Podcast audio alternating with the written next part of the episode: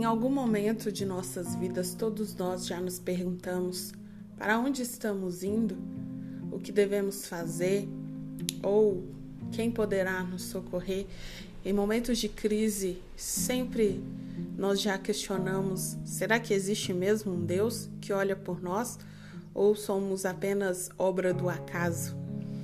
É nestes momentos que eu quero te lembrar que existe sim um Deus que está no controle de tudo e ele nunca saiu de lá.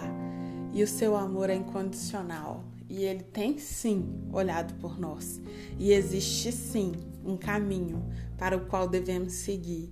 E eu quero sempre lembrar que ele é o alvo. Fique ligado e ouça, seguindo para o alvo.